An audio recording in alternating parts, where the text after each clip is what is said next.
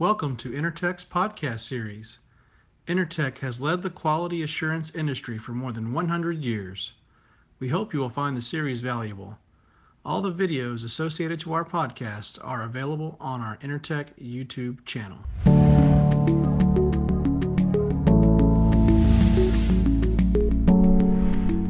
Good morning and welcome to the webinar, How to Keep Safe and Sustainable Business Through Uncertainty. Thank you very much, Almita. Hello, everyone. Thank you for your time and, and for attending this presentation. Welcome to the first of three episodes of our webinar, People, Places, and Processes. The main question we ask ourselves thinking about creating the right actions to prevent the spread of infections inside of, of our organizations is how to align people's competencies, all the topics related to the innocuity of your facilities and your company's processes against the spread of infections, while of course minimizing risks and increasing the trust of all stakeholders. On our first episode, that is the one we will have today, we will have the opportunity to go through the right tools needed in a learning management system and the role of the corporate culture to maintain a sustainable evolution of people's competencies. On October the 8th, second episode, our second episode will be related to places and how to identify possible hotspots of infection. Also, why the innocuity is the right definition of prevention, why a safe and healthy place is a productive place, and also why your facilities are the reflection of your culture and well-being.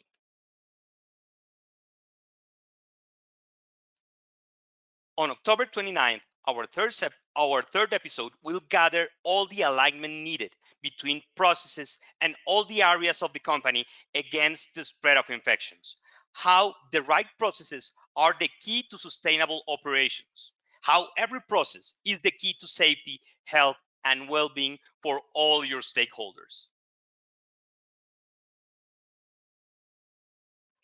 When we combine all three episodes, we will have a bigger picture about the alignment needed across the organizations to be able to plan and prevent any actions needed to project and promote trust throughout all your stakeholders. Well, now, now we're going to start with our first episode, people. Today, you will find some of the right tools needed in a learning management system and the role of the corporate culture to maintain a sustainable evolution of people's competencies. My name is Daniel Murcia. I'm the marketing and sales director for Calibrate Americas, and I will go through some of the elements related to the safety culture of many different organizations. When we use the word people, we are using a very unique approach to mention that this webinar will be focused on invest on our most important asset, our team. Invest is a very complex word, but I think that it is very accurate when we mention our people, because trust me that every investment on our people will have the best result of all. Invest time, invest investigation, invest resources, invest getting out of your comfort zone in order to get closer to your people. Of, of, of, course, you're already investing in them if you're attending to this webinar. We will show you some of the tools that will definitely make you think about the right approach to promote a safe and infection-free culture. We are only human. That is a fact. There are many factors about being human. One is the characteristic of being people, as opposed to be animals or machines, especially in being susceptible to weaknesses. As humans, we can fail. We can forget about risks for one moment. There are different levels of safety culture, going from the fact that some people just don't really care about risks, going through the people who complies with safety because it is a policy, and then to the people who actually believes in safety as a personal belief and take this culture culture to their personal circles, including their families and their friends. As humans, when we have a strong safety culture, we protect each other. When we talk about culture, and especially, of course, when we talk about safety culture, we need to consider the human factor. from awareness to competency. Awareness is the state or level of consciousness where sense data can be confirmed by an observer.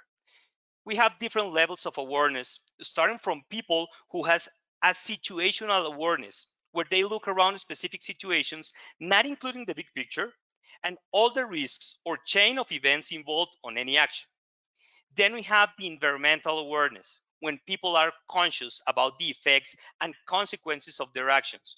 Always pointing, they are always pointing to different directions, and they are not taking pers personal responsibilities from their actions.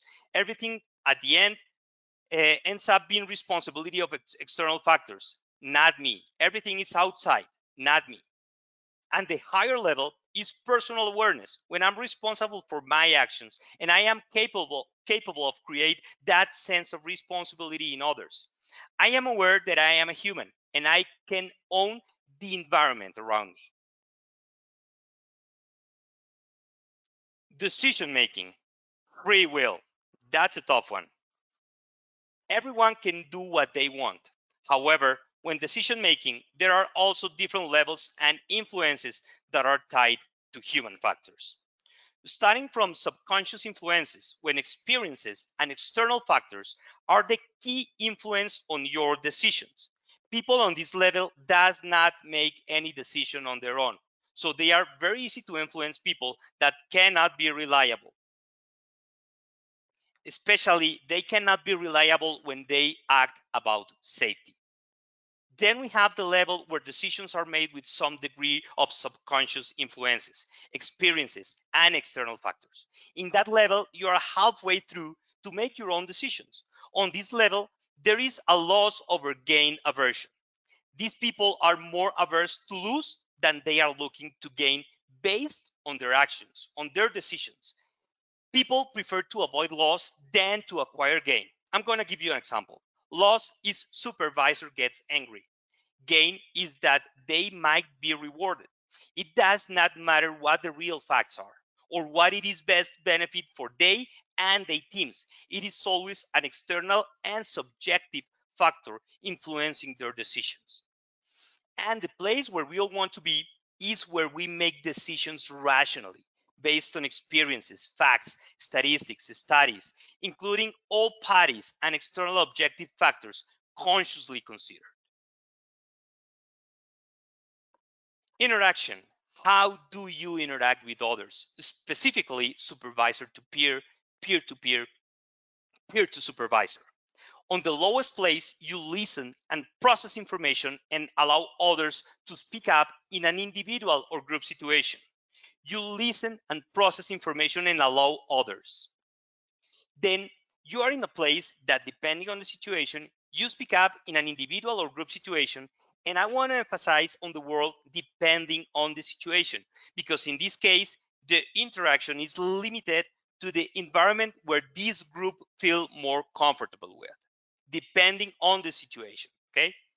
Then we go to the highest place, and is where you speak in an individual or group situation, no matter what. It only depends on the need of your interve intervention. If your opinion is needed, you are right there. You are able to speak. Competency. Competency is, a competency is a beautiful cocktail, definitely, that contains knowledge, skills, and experience. It is the right knowledge, ability, and skills to do something successfully and most importantly, efficiently. When we speak about human factors and safety, we need to include the mix of all four concepts.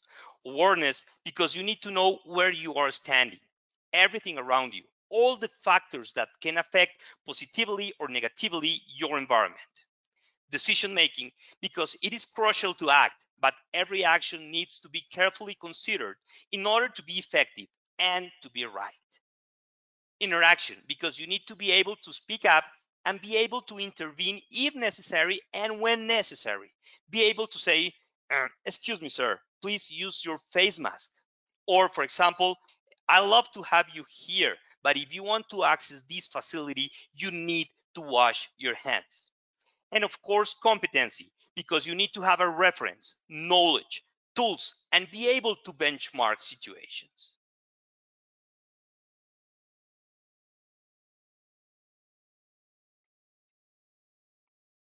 You need to have a reference. You need to have knowledge, tools, and be able to benchmark situations. I, I, I'm going to repeat this because you need to have a reference, knowledge, tools, and be able to benchmark situations. Therefore, competencies are the foundations to create a safe environment based on human factors. This is why a strong safety culture comes with a strong set of competencies and the tools needed to follow up, measure, share, and sustain. We're going to talk about measuring your organization, prevention systems.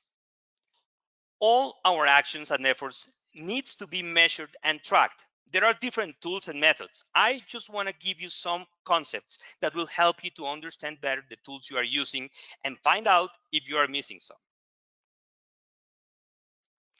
Let's start with policies and procedures do you have a strong set of policies and procedures that can lead the organization to track, find issues, review, make it right, reinforce, and of course, then do it all over again?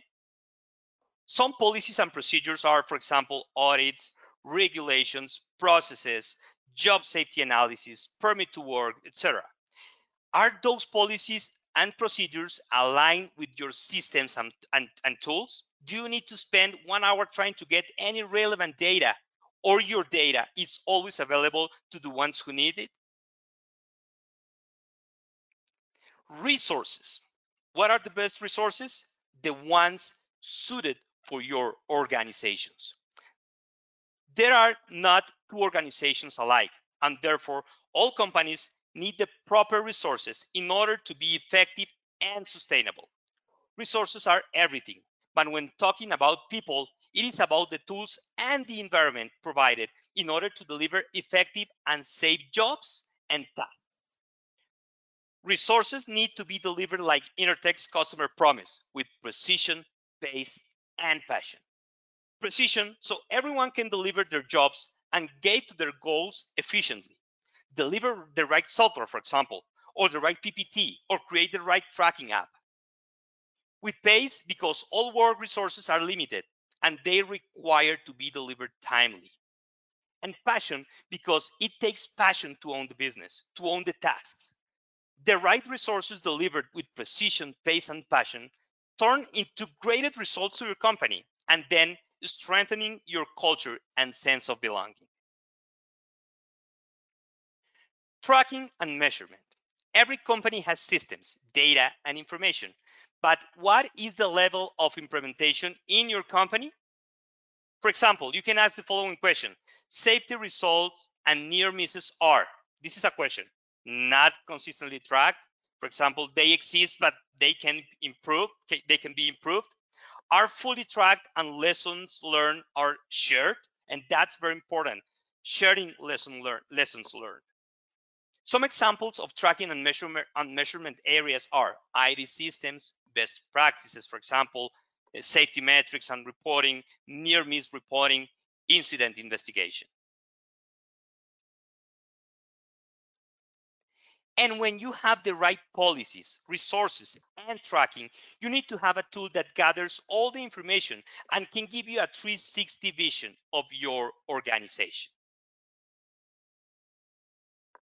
I want to end my part by highlighting that a strong safety culture comes with a strong set of competencies and the tools needed to follow up, measure, share, and sustain your operations and your people. Keep listening to the next part of this podcast.